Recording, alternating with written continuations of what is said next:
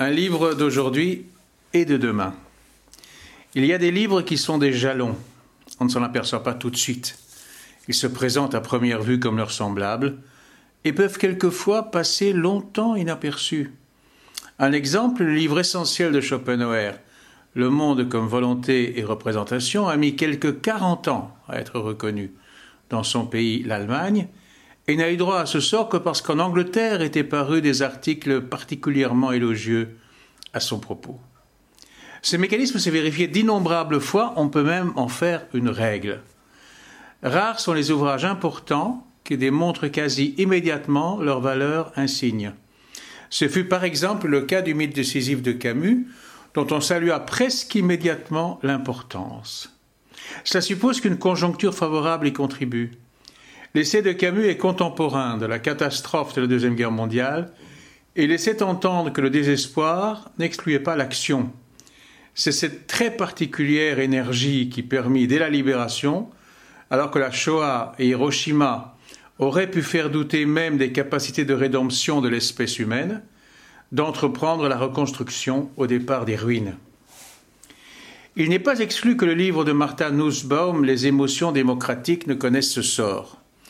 Il est l'œuvre d'une philosophe américaine que l'on tient pour l'intellectuelle la plus influente de son pays. Elle plaide dans cet essai extraordinairement stimulant pour la prise en compte des valeurs désintéressées dans un monde frelaté par la cupidité généralisée. Ce qui permet à son propos d'être aussi convaincant, c'est qu'elle est très fondamentalement une réelle citoyenne du monde. Enseignante à Chicago, elle fut très proche du grand économiste indien Amartya Sen, lauréat du prix Nobel 1998, et aborde les problèmes qu'elle traite dans une optique euh, véritablement transculturelle. Son livre frappe par la place qu'elle y fait dans un vaste panorama des grands réformateurs de la pédagogie, Froebel, Pestalozzi, Dewey et consorts, à Rabindranath Tagore, ce poète, dramaturge, philosophe indien, qui remporta lui aussi le prix Nobel en 1913 deux ans après Maeterlinck, et eut une immense influence à l'époque, et dont il apparaît dans le contexte d'aujourd'hui qu'il est de plus en plus nécessaire. Tout le monde en appelle au dialogue des cultures et des civilisations, à l'abolition du choc et de l'agressivité entre elles.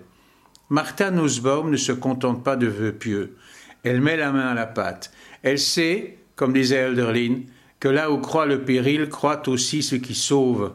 Et c'est ce qui donne à son livre, déjà traduit en de nombreuses langues, un impact immédiat qui n'est certainement pas un feu de paille.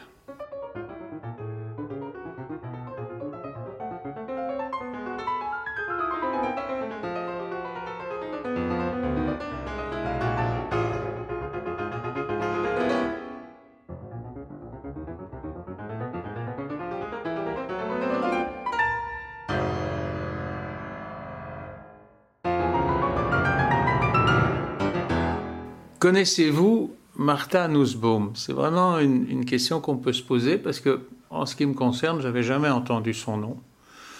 Euh, jusqu'à ce que je lise d'abord euh, dans un journal euh, flamand de Morgan un compte-rendu d'un livre d'elle titré en anglais Not for Profit, traduit en néerlandais Need for the Winst et euh, qui m'avait euh, plus que intéressé. Parce que j'ai découvert que euh, cette Martha Nussbaum était professeure à l'université de Chicago, probablement retraitée maintenant, qu'elle avait une formation de, philosophe, qu'elle avait été la compagne d'un très grand esprit mondial, je dirais, qui est Amartya Sen, qui est le très grand économiste indien, qui a d'ailleurs décroché ce, prix Nobel d'économie en 98, et qu'ils avaient euh, travaillé ensemble un grand projet des Nations Unies pour essayer d'opposer à l'évaluation de la situation des pays euh, quelque chose qui contrebalancerait le produit national brut par tête d'habitant. Euh, et qu'ils ont appelé le Human Development Approach. l'approche du développement humain, dans lequel ils ont introduit des paramètres qui étaient des paramètres pas du tout pris en compte par le PNB, puisque le PNB est essentiellement économique et chiffré. Donc, ils y disaient euh, nous devons penser au droit à l'éducation, nous devons penser à l'égalité des sexes, nous devons penser au droit euh, d'intervention dans la société sur le plan politique, euh, nous devons penser au droit à la propriété, enfin, tous, les éléments, tous éléments qui permettent à la société de, vivre d'une manière non seulement prospère, mais satisfaisante sur, sur, le plan à la fois euh, psychique, morale, civilisationnelle. J'avais vaguement entendu parler de, ce projet, mais là, il prenait forme en quelque sorte. Et euh, j'avais l'occasion, à travers le livre, euh, d'en savoir plus long sur la pensée de cette Martha Nussbaum, dont on dit d'ailleurs aux États-Unis qu'elle est actuellement l'intellectuelle la plus importante. Bon, c'est un pays où on aime beaucoup l'hyperbole, mais disons qu'en gros, euh, ça voudrait dire euh, qu'elle aurait succédé à Susan Sontag, qui était considérée comme telle jusqu'à jusqu'à sa mort. Euh, même si elle est très différente de Sontag. Sontag était une femme totalement imprégnée de révolte explicite, une contestataire de tout et parfois aussi de n'importe quoi. Tandis que ce, qui est très immédiatement sensible chez Nussbaum, c'est qu'elle a une pensée créatrice, créative, constructive. Puis il se trouve que j'ai à peine le temps d'essayer de, voir où je pourrais me procurer euh, les versions anglaises et, néerlandaises ou néerlandaises que paraît à Paris, chez Flammarion, dans la collection Climat, un livre qui s'appelle Les émotions démocratiques et qui est une traduction très fantaisiste de euh, Not for Profit. il aurait été beaucoup plus simple de dire à but non lucratif. Euh, et le sous-titre du livre anglais, c'est The Humanities in the Present University. Donc, la, formation en sciences humaines euh, et, disons, à, tout ce qui est de l'ordre du littéraire dans les universités euh, prioritairement américaine. Or, la traduction française dit comment former le citoyen du XXIe siècle. Euh, ce qui est peut-être un effet du livre, mais qui n'en est pas du tout le, propos explicite de départ. Euh, on pourrait dire en passant, qu'est-ce qui permet, ça se passe comme ça dans le domaine du livre ou du film ou n'importe quoi, alors qu'on a un tel souci de fidélité et de rigueur dans la traduction des textes, de se permettre tant de fantaisie dans la soi-disant traduction des titres. Bon, c'est en général pour des raisons vaguement mercantiles que on, procède de, la sorte. Le point de départ de Nussbaum, c'est une inquiétude qu'elle a devant le fait que dans les universités américaines, euh, on a tendance à accorder de moins en moins d'importance à ces fameuses humanities. Les humanities, comme je disais tout à l'heure, ça comprend tout ce qui n'est pas immédiatement concrétisable, ce qui n'est pas de l'ordre du chiffrable. Et je dois dire qu'il y, a, quelques temps de ça, dans une espèce de bottin euh, des programmes universitaires de l'université américaine, j'avais cherché notamment les endroits où on enseignait le français ou la culture française. J'étais pas parvenu à trouver un seul programme où c'était euh, clairement énoncé. Euh, alors que on se souvient de ce qu'a pu être à un certain moment, il n'y a pas tellement longtemps, il y a à peine 20 ans encore, l'enseignement de la culture française aux États-Unis, l'immense impact peut-être excessif qui a eu par exemple le nouveau roman euh, par Rob Grillet qui allait y faire des conférences, euh, le fameux, ce qu'ils appellent les French thinkers, euh, dont ils ont fait des stars aux États-Unis avant même qu'elles ne le soient en France. Si, on parle de Michel Serres ou, de Jacques Derrida, c'est de cet ordre. Donc c'est c'est vraiment étonnant de voir cette espèce de défection. Alors elle n'est pas si étonnante dans le monde où nous vivons, bien entendu. Et ce que Nussbaum euh, craint, euh, c'est que le, phénomène ne se généralise.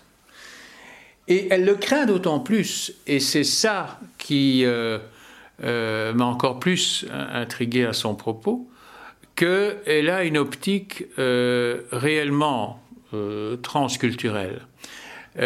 parce qu'elle est très proche de l'Inde où elle a vécu, euh, probablement par sa relation privilégiée avec Amartya Sen, euh, mais par son intérêt réel pour, pour l'Inde et pour la, mentalité indienne, l'organisation de la société, la manière littéralement héroïque dont, l'Inde euh, s'est d'abord dégagée du joug britannique et a créé une des grandes démocraties du monde.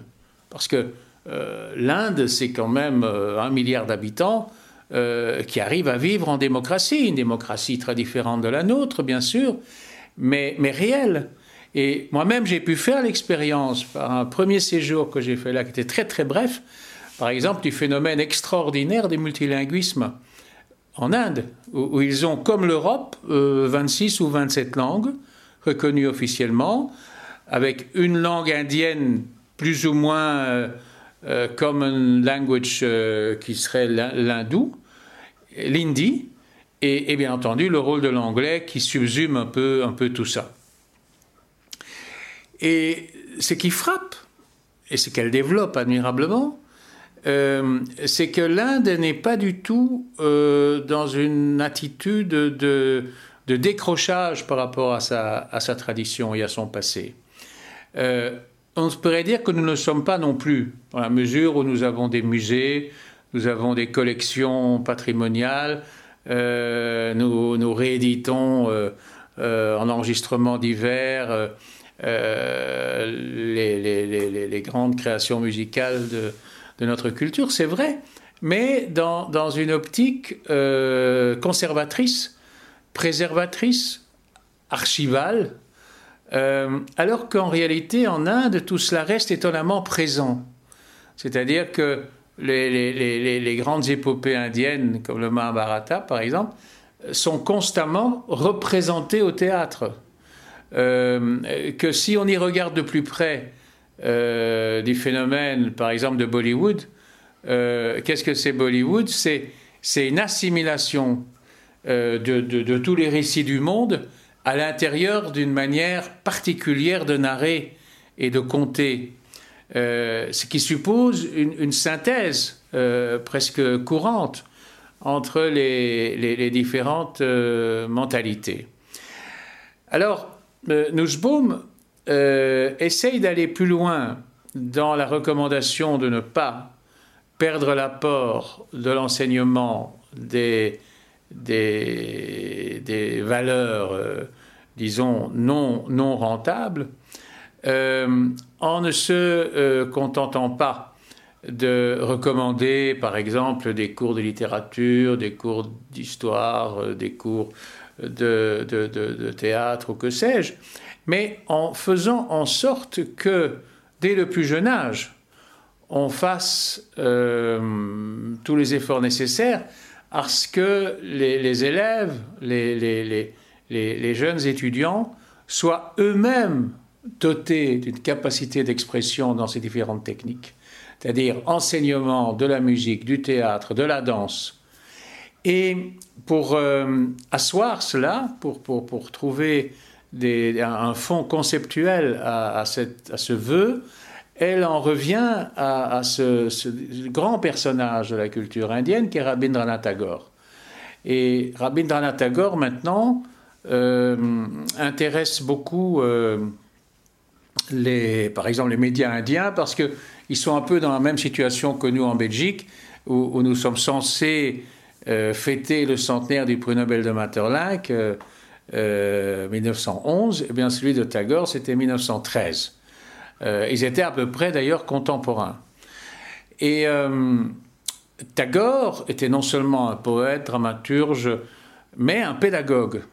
Et dans son livre, elle consacre tout un chapitre aux grands euh, fondateurs de la pédagogie, à commencer par Rousseau d'ailleurs, et, à tous les niveaux, elle, insiste chaque fois sur la dimension socratique qu'il recommande à l'enseignement. C'est-à-dire la dimension socratique, c'est aussi ce qu'on appelle la maïotique, euh, c'est-à-dire la,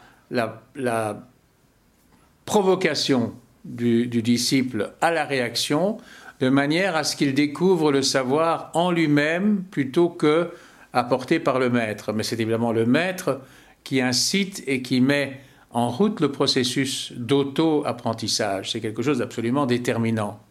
Et elle donne beaucoup d'exemples aussi euh, du fait que dans les entreprises, alors, c'est-à-dire dans, le monde même euh, de la recherche d'efficacité et de rentabilité, on a pu constater que ce n'était pas euh, les décideurs ou entrepreneurs qui avaient plutôt une formation dite littéraire qui étaient les moins capables de mener les projets du fait de leur familiarité avec la créativité.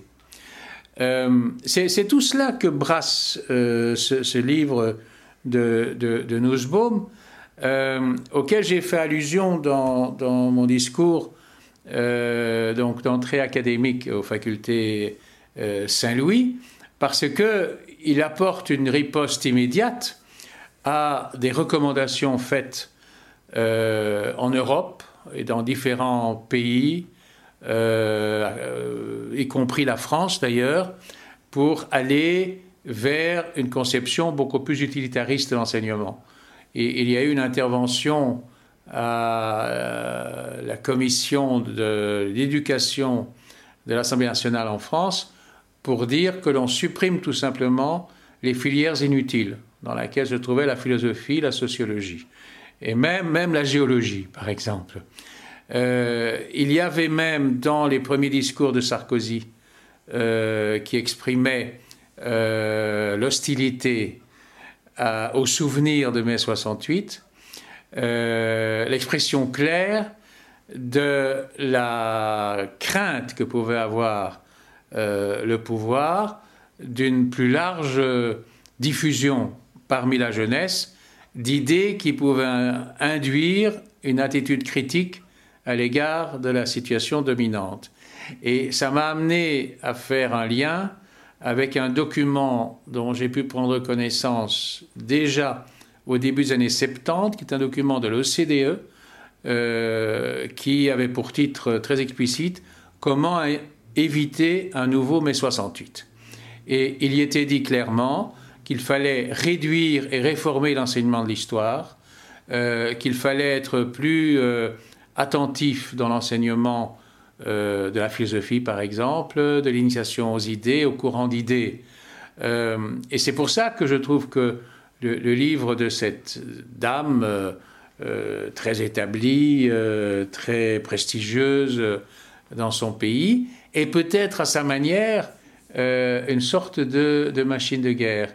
Et, ça ne m'étonnerait pas du tout que, son rayonnement, qui est déjà important, ne fasse que croître et embellir, et même, comme, comme je le disais dans, dans le billet proprement dit, que ce soit un de ces rares livres qui, qui tombent à point nommé, qui sont de l'ordre d'une sauvegarde, voire d'un sauvetage, mais qui en même temps sont appelés à demeurer dans, dans la mémoire. Il se pourrait bien que Not for Profit soit un classique des décennies à venir.